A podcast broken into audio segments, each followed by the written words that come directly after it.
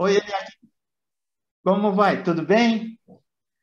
Tudo bem, Demerval, como é que você está? Tudo Estou muito tranquilo. contente de estar aqui Obrigado. novamente, conversando com você. Eu que agradeço. Eu queria conversar hoje com você. eh, eu quero explicar primeiro para a galera, para o pessoal que está nos assistindo aqui, ouvindo, que está nos ouvindo no- pelo podcast. Ah, esse comecinho já tem um tempo, essa primeira parte do bate-papo que eu tenho com os pesquisadores, eu estou chamando de prosa sem rumo, entre aspas. Prosa sem rumo. É, é um bate-papo onde a gente vai trocando algumas ideias, algumas experiências. Eu, eu- eu costumo entrar um pouquinho no universo do pesquisador e me dou a conhecer também. E como a gente, é, você me propôs conversarmos sobre a imaginação, eu queria que você definisse, a grosso modo, esquecendo a pesquisa acadêmica, o que é imaginação para você. Grosso modo, imaginação é elaboração eh, daquilo que nós eh, absorvemos pela experiência. Quer dizer, então, imaginação tem a ver não só com, com a nossa memória, mas com a maneira como nós eh, relatamos a própria experiência para em co- qualquer universo de discurso, né? Seja texto, seja contando uma história. Isso, imaginação, grosso modo, é isso, né? Ok. Eu acho que isso aparece em vários, em vários filósofos ao longo da história da filosofia. Ok, legal. Ó, eu vou te contar um pouquinho da minha história de vida. que O pessoal fica me perguntando aí, "Mas quem que é esse cara? Quem é esse Deodato que fica aí é, conversando com a academia pela Rosa dos Ventos, norte a Isso. sul? É, você, você agora contando a a história, você vai me contar a história, por exemplo, de que você nem sabia da existência do ensino superior, né? É, Lá vou, começar, na- vou vou começar e- por aí. Isso, isso é um exemplo de elaboração da experiência. E a imaginação vai ser imprescindível para você contar essa história. Legal, interessante. Então, eu até eu, eu nasci no, numa eh, colônia de pescadores nas margens do Rio São Francisco, no interior de Minas Gerais, 280 quilômetros de Belo Horizonte. E eu passei 40 anos. Com três anos, meus pais mudaram de lá para uma cidade maior, que chama Divinópolis. Eu costumo brincar que é, é a, a cidade carrega uma certa pretensão no nome, né? A cidade do Divino Espírito Santo. É, então, assim, eu brinco com isso, mas é, nós éramos, nós somos, né, filhos é, de um, de pais, um pai e uma mãe semi-analfabetos, mal sabi, sabiam escrever e já morreram ambos, mas são assim duas referências vivas, fortes, longevas, viveram 90 anos cada um deles, pela influência, assim, é, no nosso imaginário, na nossa lembrança. Eles, meu pai vendeu tudo que ele tinha lá na, na, no, na porta de entrada do universo do Guimarães Rosa e, e, comprou um terreno, um terreninho, uma casa e um armazém na, lá num bairro próximo ao centro de Divinópolis. Eu queria jogar futebol o dia inteiro, era garoto, e ele me obrigava a estudar. Ele não tinha estudado, mas ele me obrigava a estudar.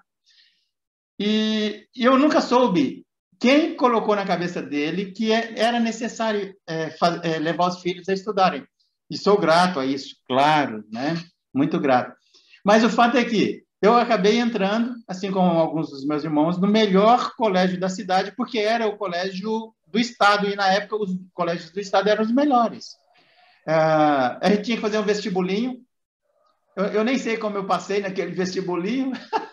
eu estudava aos trancos e barrancos, mas eu acabei entrando no melhor colégio da cidade. E o fato, como você é, comentou aí, quando eu cheguei no primeiro ano do ensino médio, eu não sabia que existiam universidades. Eu tinha vindo de, da roça. E para passar o tempo à noite, eu ficava estudando, fazendo uns exercícios de genética e evolução num livro dessa grossura, fazendo uma competição de, de, de pré-adolescentes, de adolescentes com o Breno, um amigo que, como eu te falei, ele morreu em Serra Pelada vários anos depois. Sim. Foi atrás do ouro e morreu soterrado. Mas então, a gente ficava competindo ali, trocando ideias sobre aquelas. Era exercício, eu fazia um exercício, ele fazia um, eu fazia outro, e a gente ia marcando ponto em quem acertava. Quando eu percebi, naquela época eu estava apaixonado por genética e evolução. Apaixonado. Eu comecei a me encantar, porque eu brincava com o conhecimento e o conhecimento me dominou. Que acabou mudando minha vida eu, é, por vias tortas, acabei conquistando o, o, interesse do professor de ciências biológicas, de biologia. Ele percebeu o meu interesse pela genética quando pouco se falava sobre isso. É, mas então, eu passei no vestibular na UFMG,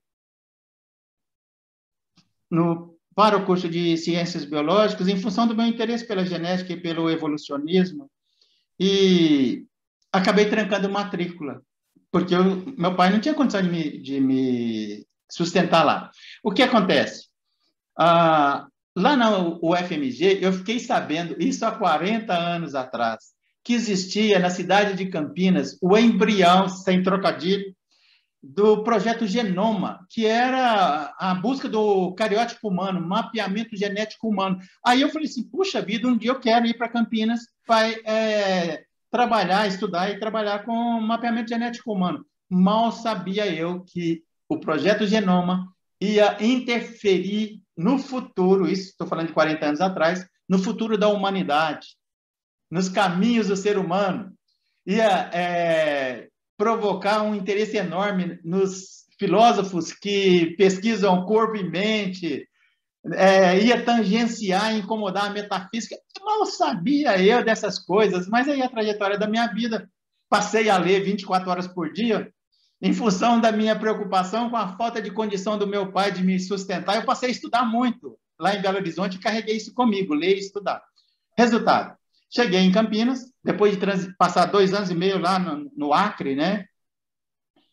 Ter começado a estudar, a fazer a Universidade Federal do Acre também. Tranquei matrícula duas vezes e vim para Campinas e não tive condição de estudar é, na Unicamp porque os cursos eram é, integrais.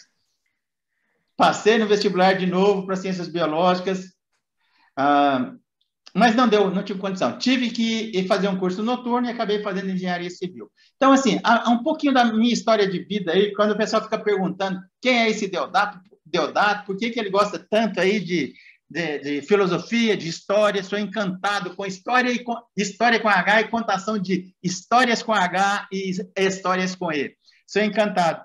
Mas então, eu só resolvi te contar um pouquinho da minha vida, o pessoal que está é, nos ouvindo aí no podcast ou assistindo no YouTube, para saber um pouquinho mais aí, por que surgiu esse canal, né? Um cara apaixonado pela alma do povo é. de um lugar, transitando pelos mercados municipais desse Brasil afora.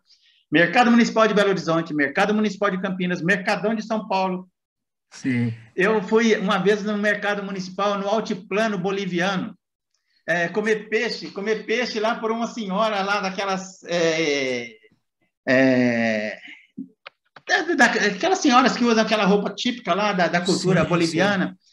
É, em Cusco, eu fui para o mercado municipal. Ah, para todo lugar eu vou, porque eu, eu acredito que as várias formas várias formas de saberes transitam junto com a alma do povo de um lugar pelos mercados municipais. Esse sou eu. Então, assim, eu faço do meu canal é, aquele campo de curiosidade em relação a, a, vários saberes que são produzidos dentro da academia e também, eventualmente, fora da academia. Me explica aí sobre a perspectiva da imaginação, isso que eu te contei. É justamente é, o, o, o que é, digamos assim, é, quando nós contamos uma história, o que, nós fazemos se não é, trazer imagens passadas para o presente? Essa é uma das definições clássicas de imaginação. Essa é uma definição que existe em Aristóteles e existe em Baumgarten, em, uh, em Wolff, que eram dois uh, filósofos alemães do 18, que é imaginação é representar um objeto uh, como presente, ainda que a imagem originária dele tenha sido esteja no passado. Nós fazemos isso a todo momento. Acho que basicamente este é, digamos, essa é a grande estrutura da nossa experiência. E daí a importância de se estudar a imaginação, não é? Agora, nós vamos discutir isso há uma inflexão em Kant. Dizer, Kant é uma grande, um grande ponto de virada nessa concepção. Legal. Antes de falar disso, antes de chamar a vinheta e entrar especificamente na tua leitura do artigo que você me propôs conversarmos, né, acerca da imaginação, eu queria te perguntar sobre as tuas crônicas que você é, posta aos domingos, superficialmente. Depois eu gostaria que você me passasse os links, eu vou colocar na edição aqui embaixo, porque eu acho muito interessante esse, esse, essa tua veia é, literária. Como é que é? Como é que Isso, essas é, crônicas? É, a coisa mais importante hoje da minha vida é, é a, a, produção literária, é o que mais me agrada, né? E a crônica, a crônica é, é um tipo de prosa sem rumo também, né? E nesse sentido de que é uma conversa, uma conversa mole contada, né? E é de modo que é muito prazeroso escrever crônica, né? É, é, e a, eu, eu sempre, tal como você, tive um grande interesse pelo, por contar história. Né? Eu acho que todas as pessoas gostam de ouvir histórias e algumas gostam de contar histórias. Eu sou uma dessas que gosta de contar história e as crônicas me dão essa oportunidade, né? Então, uh, tal como eu, eu, me, eu me, me sinto uh, maravilhado com certas histórias que eu leio ou ouço, a certa altura eu comecei a me interessar por contar histórias de modo também a maravilhar e, e encantar o leitor, né? Daí que surgiram as crônicas eu publico no site da editora Versos Encantos, publicou um livro de poesia meu, e uma hora elas vão ser compiladas num livro só, né? Algumas crônicas ficam ali entre crônica e conto, não dá para saber exatamente se é uma crônica ou se é um conto, mas eu também gosto de, de é, provocar essa, essa dúvida no leitor, né? Muito então aí bom. eu pretendo publicar um livro que vai ser assim, eu não sei muito bem qual que vai ser o título, mas o subtítulo vai ser Crônicas ou Contos. Legal, muito bom.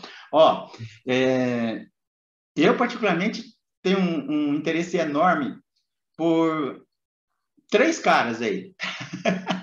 o Dalton, ó, e sem associação direta ou vínculo direto é com de um deles com os outros dois, mas os outros dois têm um vínculo. É. Uh, embora pouco se fale disso. É o Dalton Trevisan, de Curitiba, quando eu já, eu já comentei com você, quando eu vou, quando eu ia traba a trabalho a Curitiba, eu fazia questão de andar pelas ruas onde ali perto da Praça Tiradentes, onde, que é cheia de lendas, o curitibano sabe disso, uh, onde andava o Vampiro de Curitiba do Dalton Trevisan. Exatamente. Ponto. Os outros dois que eu gosto. O Fernando Pessoa, que escreveu Sim. sobre é, depois, é, de, debaixo de vários heterônimos, e o Kierkegaard, que também escreveu é, sobre as, a sombra de vários heterônimos. Nada me tira da cabeça que o Fernando Pessoa bebeu da fonte do Kierkegaard. Mas isso é conversa para outra prosa. Hoje nós vamos conversar é. sobre a imaginação, sobre a perspectiva de um, é, de um homem que gosta de literatura e que é da academia. Depois da vinheta, a gente volta, tá bom? Daqui a pouco a gente volta. Tá certo, obrigado.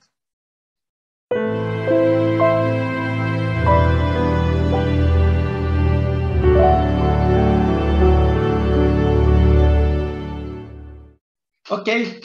Depois da prosa sem rumo, da, que a gente sempre faz, que eu sempre faço antes da vinheta, eu retorno agora com Eliakim Oliveira. Eliakim, você me propôs conversarmos sobre o artigo que você leu. Qual é o nome do artigo? Isso, é, é um artigo que me agrada porque, digamos, é uma boa introdução à, à história da, da imaginação ao longo da, da filosofia. Mas é, focando em Kant. O título é Ensaios sobre Kant e Imaginação, de um italiano, professor lá na Universidade de Pisa, chamado Alfredo Ferrarin. Alfredo Ferrarin? Exatamente. Fala um pouquinho sobre a imaginação produtiva em Kant?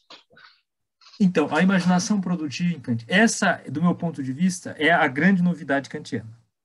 É, a imaginação, até Kant, e a gente vai discutir isso depois, ela era pensada, sobretudo, como uma espécie de parasita das, da sensação. Eu, o Alfredo Ferrarin, inclusive, chega a usar a expressão parasita da sensação, como uma, uma faculdade uma faculdade ou não, né?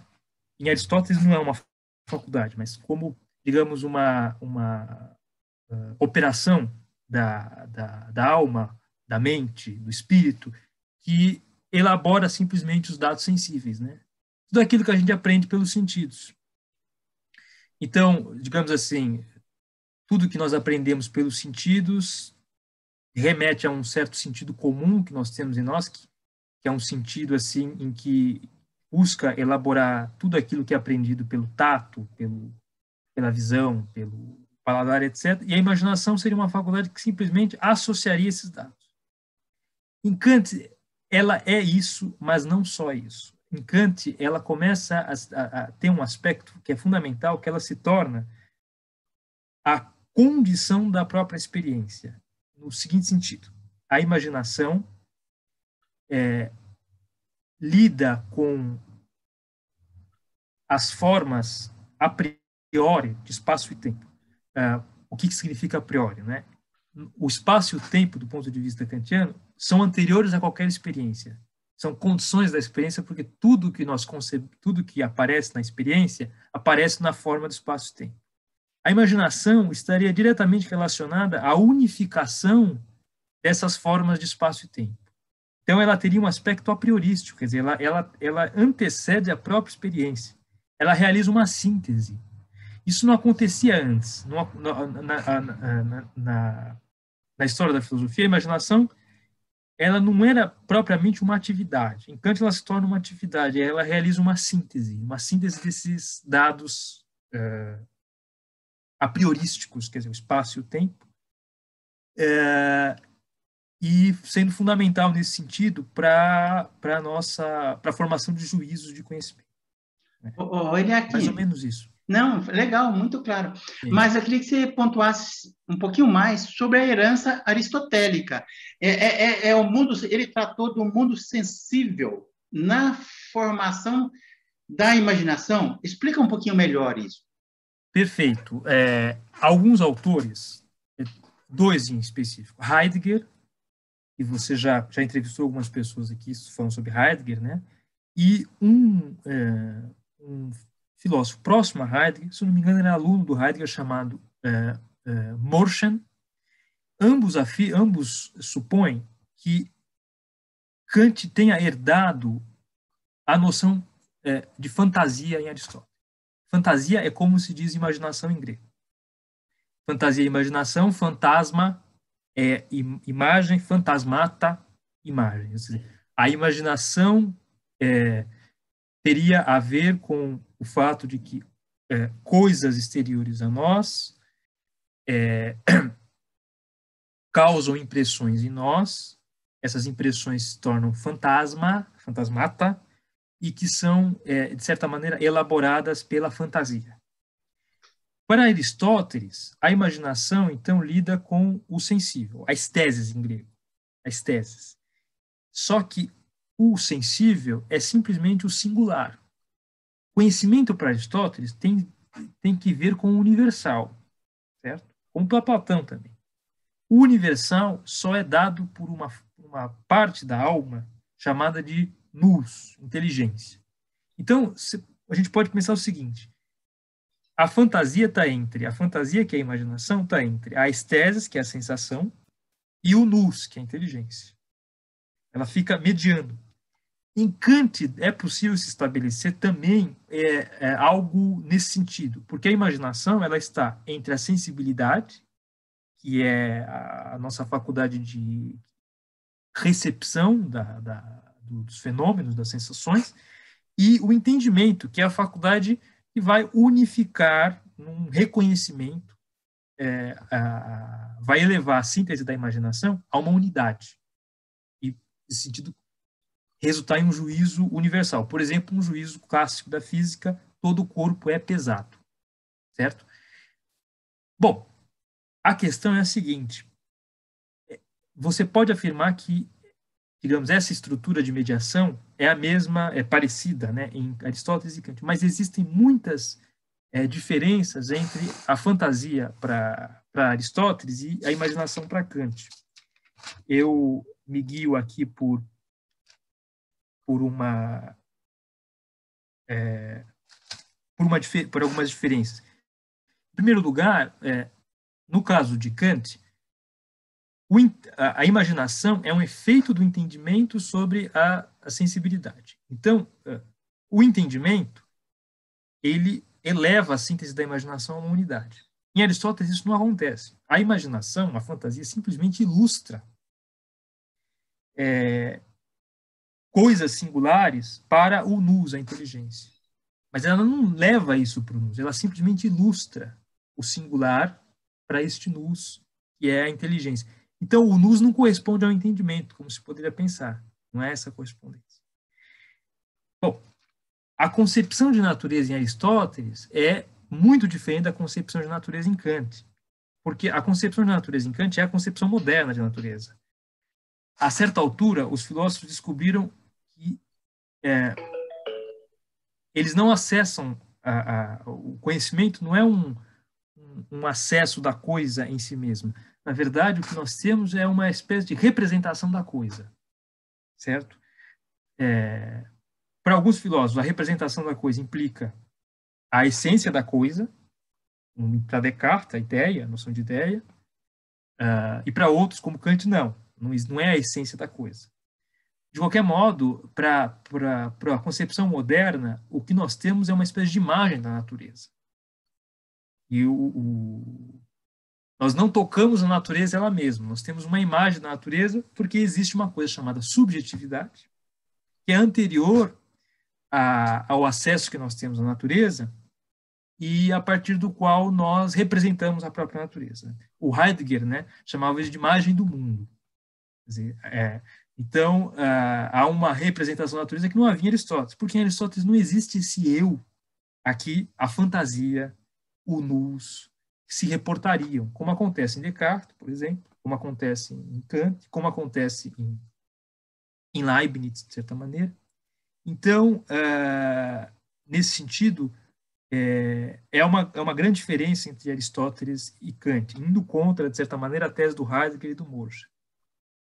Uh, um outro aspecto importante é que, para Aristóteles, né, fantasia é a representação de um objeto, mesmo sem sua presença na, é, na sensibilidade, na, na, na, intuição, digamos assim. É, isso aparece num texto de Aristóteles chamado De Memoria et Reminiscentia. Né? É, o, o, e também aparece no, no, no De Anima, né? no capítulo 3 do De Anima. Para Kant não é só isso, como eu lhe falei. Para Kant, a, imagina, a imaginação, se fosse só isso, ela seria simplesmente reprodutiva. Mas ela não é só isso, ela é produtiva. A imaginação atua na própria síntese uh, da, da, da, daquilo que é aprendido pela, pela sensibilidade. Né? Então, é, eu diria que é, um outro aspecto muito importante. Para Kant, a matemática depende fundamentalmente da imaginação. Quer dizer, eu, é, eu para construir um conceito matemático, eu preciso é, esquematizá-lo e, um, e a esquematização depende fundamentalmente da imaginação. A imaginação produz um esquema que esquematiza um conceito matemático é, no, no, no, no tempo, certo? É... Olha, quem desculpa te interromper. Você assistiu uma entrevista que eu fiz com doutor lá de Curitiba que sobre a filosofia da matemática? Não vi, mas eu, eu, eu vou te mandar o link. Depois eu te mando tá o link, certo. tá bom? Então, mas é justamente, existe uma filosofia da matemática em Kant. O, o, o Ferrarin é um dos, que, um dos que estudam isso, mas é justamente isso, né, de que uh, Kant, para Kant, número e, e forma geométrica são intuições. Frege, depois do século XX, vai discordar completamente disso, nos fundamentos da aritmética. Mas para Kant é isso. E eu preciso que esta intuição se torne. É, eu preciso que a partir dessa intuição eu construa um conceito. Para a construção desse conceito, eu dependo da imaginação. E tudo isso é independente da experiência. É a imaginação, ela constrói o conceito a partir da exposição no, no tempo certo? Para Aristóteles, a fantasia não, não tem uma relação, é, não, não, a matemática não depende da fantasia, como acontece em Kant. Então, é, a ideia é, é essa, né? Quer dizer, é possível fazer uma aproximação entre Aristóteles e, e, e Kant, mas essa aproximação tem muitos limites. Aproximação no que se refere à imaginação e fantasia. Indo, digamos, de encontro, uh, portanto, indo contra as teses do Heidegger e do Merschel. Né? E uh, é possível, na verdade, eu diria, aproximar Kant muito mais da, dos modernos do que os modernos da primeira geração de modernos. Né? O, a, os filósofos do século XVII e XVIII concebiam do que era imaginação é, é, a par, na, na, medida em que estavam pensando uma ciência moderna que não era a ciência aristotélica. No entanto, é preciso dizer também que uh, essa concepção de fantasia em, em Aristóteles, diferente da, da metafísica aristotélica e da física aristotélica, que foram largamente criticadas ao longo da filosofia, ela ganhou é, um espaço é, um espaço destacado né, ao longo da história da filosofia e permaneceu.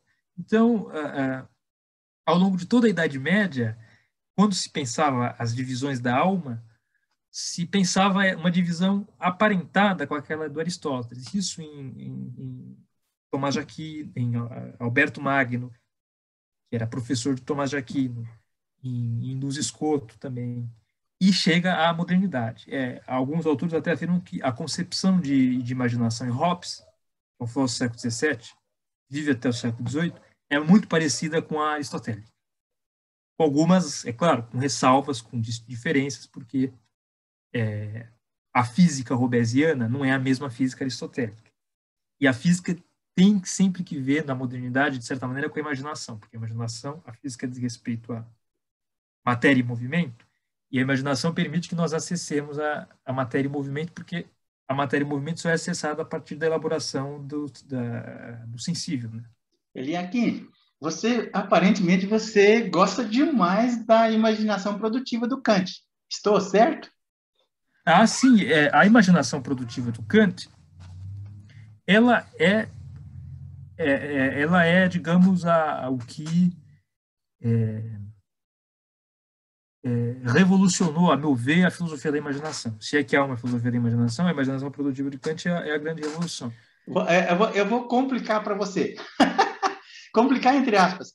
Eu acho que se não fosse a imaginação produtiva, no Einstein, ele não teria saído da velha, é, velha, da velha forma de pensar a física e teria é, construído a, a, a teoria da relatividade. Foi a partir da imaginação produtiva dele, suponho. Olha, você veja que interessante. Einstein, é, o jovem Einstein, o jovem adolescente Einstein, recebeu de presente de um tio dele um livro. Ele gostou muito, leu, leu de maneira precoce, chamado Crítica da Razão Pura. Esse livro foi escrito por Immanuel Kant, a grande obra de Kant. É, alguns, alguns autores, inclusive, afirmam que é, um, um, um, dos grandes, um dos grandes temas pensados por Kant é a noção de espaço. Né? Kant é, entra em debate, quando Kant está desenvolvendo a sua estética, e por estética não devemos entender em Kant a filosofia da arte, não é isso. Estética para Kant é, de, é, é, é a, a, parte da, da, sua, da sua crítica que estuda as faculdades, a faculdade de recepção das sensações, né? É a estética. Em grego é isso, a estésis, é a sensação. Ah, lá ele pensa a noção de espaço. É, como é que nós como é que nós aprendemos o espaço? O espaço ele é uma intuição. O espaço depende. O espaço simplesmente são as relações das coisas. E o, o tempo? Espaço, é, ele é aqui. E o tempo? É, então o tempo é isso. É a mesma pergunta. O tempo ele é uh, uma é uma intuição é uma relação que nós associamos às modificações dos objetos.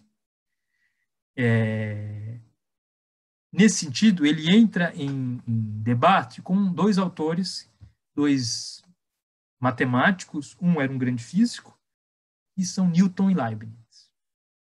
Newton e Leibniz, né? É, agora, no caso do Einstein, a coisa se complica um pouco, porque é, o espaço einsteiniano não é o mesmo newtoniano. o espaço einsteiniano é um espaço em que a geometria euclidiana não funciona. Depende de uma outra geometria, que é a geometria do Riemann. Você deve ter já, você que viu da engenharia deve ter ouvido falar. Eu não posso explicar aqui, porque não temos tempo, porque eu também não tenho o conhecimento necessário. Mas é... já, já, já que é. Já, não, não, tranquilo. Eu, eu gosto é. quando a gente vai chegando nesses pontos. É. Né? A gente retoma a conversa sem rumo é, em alguns pontos, mas é bem, eu acho bem legal, cara. No, no entanto, no entanto, não, pera, Einstein pera, foi, pera, o, foi o primeiro a pensar. o Einstein também, apesar de ter evoluído muito em relação ao Newton, ele, é, no começo, ele cravou que o universo era estacionário, cara, o Einstein. Aí depois ele deu o braço a torcer. É, é, mas aí também já vai, caminha por outros lados aí. Cara, você é. tem esse negócio da imaginação, é, é, muito interessante, hein? Agora, por que, o que o Kant diria? Já, é, é importante o que você falou. O que o Kant diria? Mesmo se eu vou pensar geometria euclidiana, e portanto eu vou é, é, determinar as leis matemáticas que regem o espaço, ou eu, ou eu vou pensar uma, uma, uma geometria não euclidiana, não importa. A imaginação estará atuando ali na figuração das, na figuração das, das imagens, ela vai construir imagens que correspondem àquilo, e, uh, na, e, portanto, ela vai ser determinante para a construção dos conceitos necessários para que eu possa estabelecer as leis que regem o espaço. Senão, não seria produtiva. Exatamente. Então, você veja, ela não é só reprodutiva.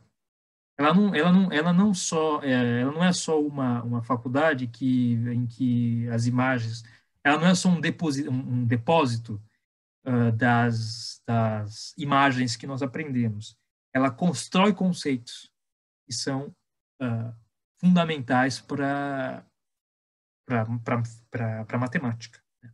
Ó, se tivéssemos aqui um astrofísico, eu tenho entrevistado um astrofísico também, Sim. lá da Universidade Federal de Santa Catarina. Muito, eu sou engenheiro civil, gosto muito também é, do raciocínio lógico cartesiano. Gosto de tudo, eu gosto de tudo. Ah, o Einstein chegou a, a, a, assim, sob o ponto de vista da imaginação e da aplicação cartesiana da matemática, a falar e, aliás, foram alguns astrofísicos é, é, do século 20, final do 20 e 21, que retomaram o Einstein para falar é, de alguns conceitos da imaginação do Einstein. Os, nos buracos negros, no entorno dos buracos negros, tem um ponto, tem um ponto em que o espaço-tempo, o conceito, sob o ponto de vista da imaginação do espaço-tempo, ah, pode levar se eventualmente um, um, viajante estiver passando por ali à velocidade da luz, necessariamente, ele pode recuar no espaço-tempo. Ponto. Sim. E isso, sob o ponto de vista da matemática moderna, da astrofísica moderna, é considerado viável. Você sabe como é que eu acho interessante? Que, por que eu acho isso interessante? É a imaginação aristotélica solta no ar, não produtiva. É bem legal isso. Sim sendo trabalhada pela astrofísica moderna para buscar o encontro com a imaginação produtiva do Kant. Isso é, é extremamente interessante, cara. É, é, é, é para buscar um, assim, um, um, ponto da matemática ou da física que hoje é impossível ser comprovado é, experimentalmente. Exatamente. Você precisa é, justamente é, conceber aquilo, né? E para isso a imaginação vai ser, vai ser fundamental. Aliás, Mas, é importante isso. Kant é um filósofo em que haverá uma relação muito estreita entre imaginação e matemática.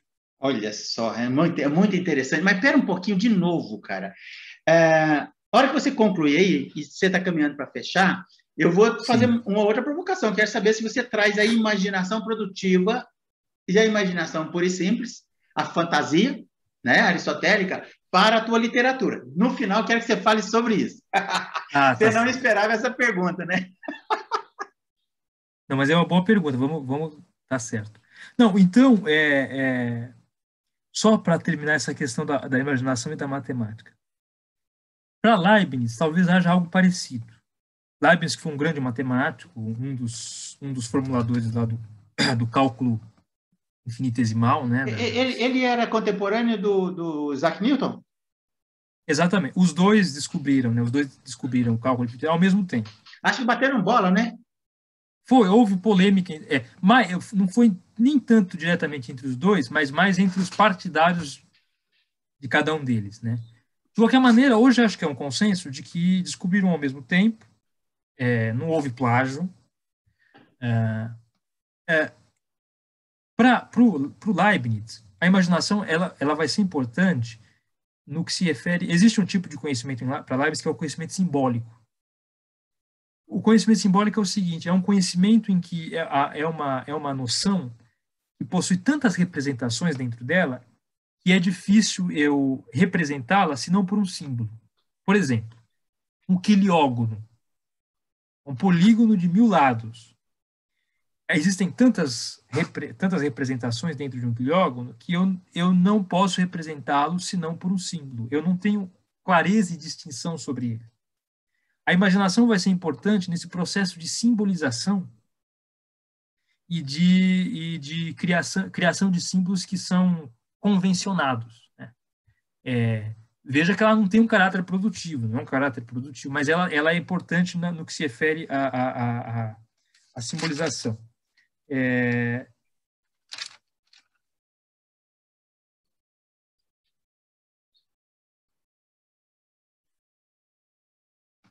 ela é um, é, como eu escrevi aqui, ela é um instrumento desse conhecimento que é simbólico, que Leibniz também chama cego cego porque eu não. Mas, é, mas que é fundamental, porque a certa altura. Lembre, eh, você que estudou bastante matemática, a certa altura existem certos conceitos matemáticos numa cadeia dedutiva que já possui tantas é, pressuposições, tantos, é, tantas, tantos enunciados de que ele depende, que não dá para conceber a cadeia como um todo, no que se refere à clareza, né? Isso lembra. Você sabe que a gente está se aproximando aí através das redes neurais, mas é, é, é para outro momento. Sim. Isso lembra a maneira como, uma das maneiras como Descartes concebia a imaginação.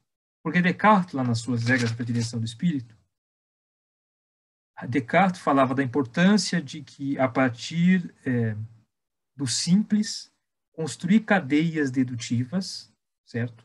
Longas cadeias dedutivas, e que essas cadeias dedutivas dependeriam da nossa, do, nosso, do nosso entendimento. Mas eu precisaria revisar essas cadeias.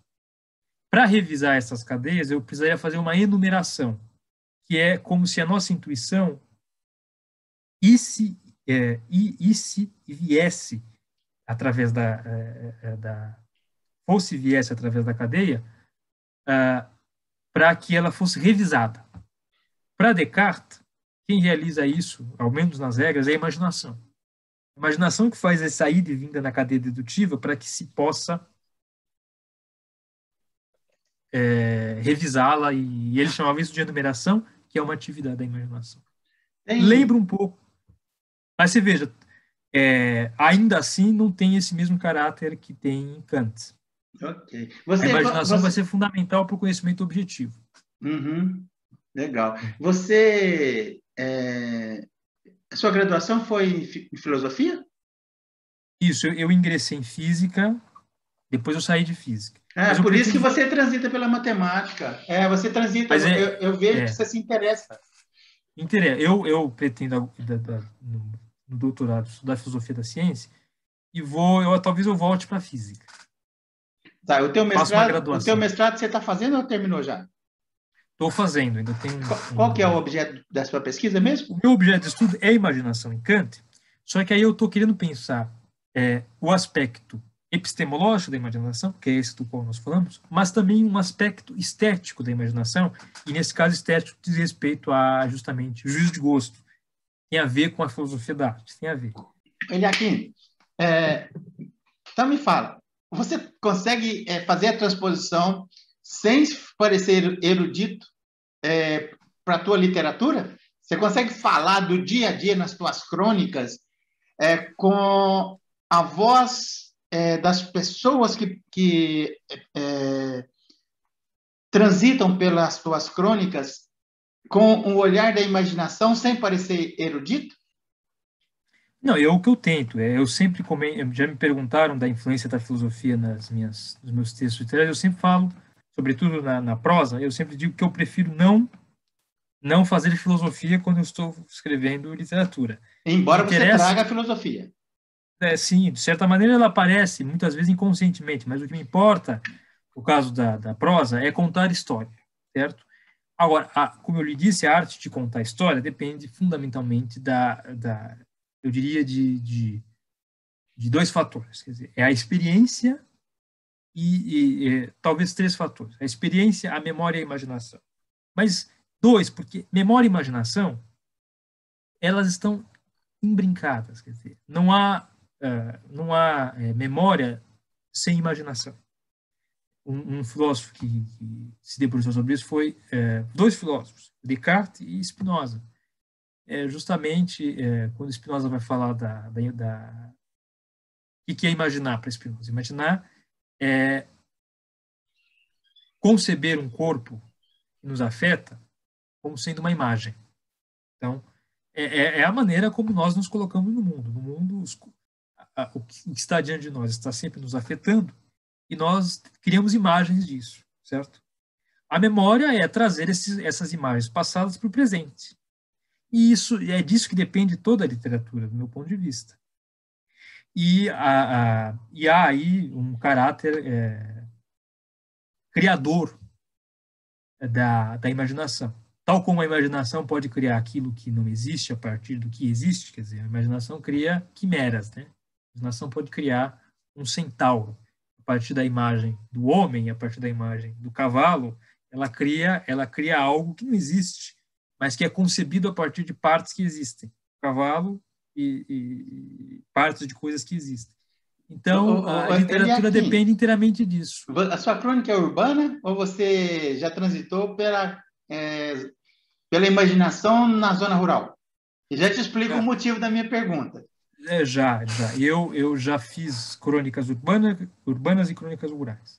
É, no livro de contos que eu escrevi, Uma Mesa de Tamanho Normal, tem inclusive um, conto cujo título é Crônicas do Paraná. E se passa na zona rural do Paraná, se passa nas, anos atrás, anos atrás, em Sabáudia, que é uma cidade do interior do Paraná e que era uma cidade rural.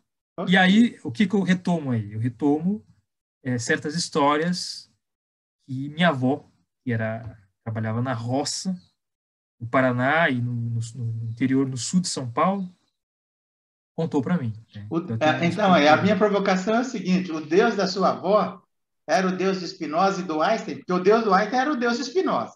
Então, o Deus é. da tua avó era o Deus de Spinoza ou era o Deus é, judaico-cristão? da minha avó, com certeza, era o Deus judaico-cristão. Porque minha avó não. O Deus para minha avó é um Deus muito separado da, da criatura, né? Um Deus impetuoso, é, um Deus, inclusive, do Antigo Testamento. Não diria nem que era um Deus do, do Novo Testamento. Esse era o Deus da minha avó.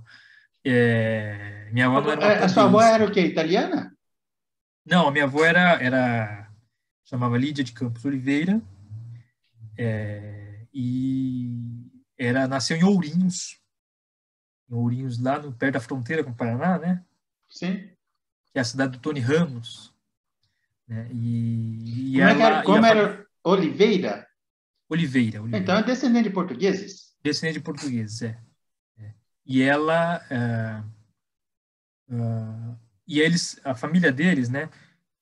ficava indo e vindo ali entre o sul de São Paulo e o, e o norte do Paraná, comprando sítio, vendendo sítio, até que acontecesse alguma crise econômica, como aconteceu, e o dinheiro foi perdido, e aí houve, houve o êxodo rural, né, a vinda para Estados Legal, muito bom. É. Você você está é, você faz a, o teu mestrado na USP ou, ou na, na PUC? USP? Na USP. Na USP. É. Legal, muito bom. É.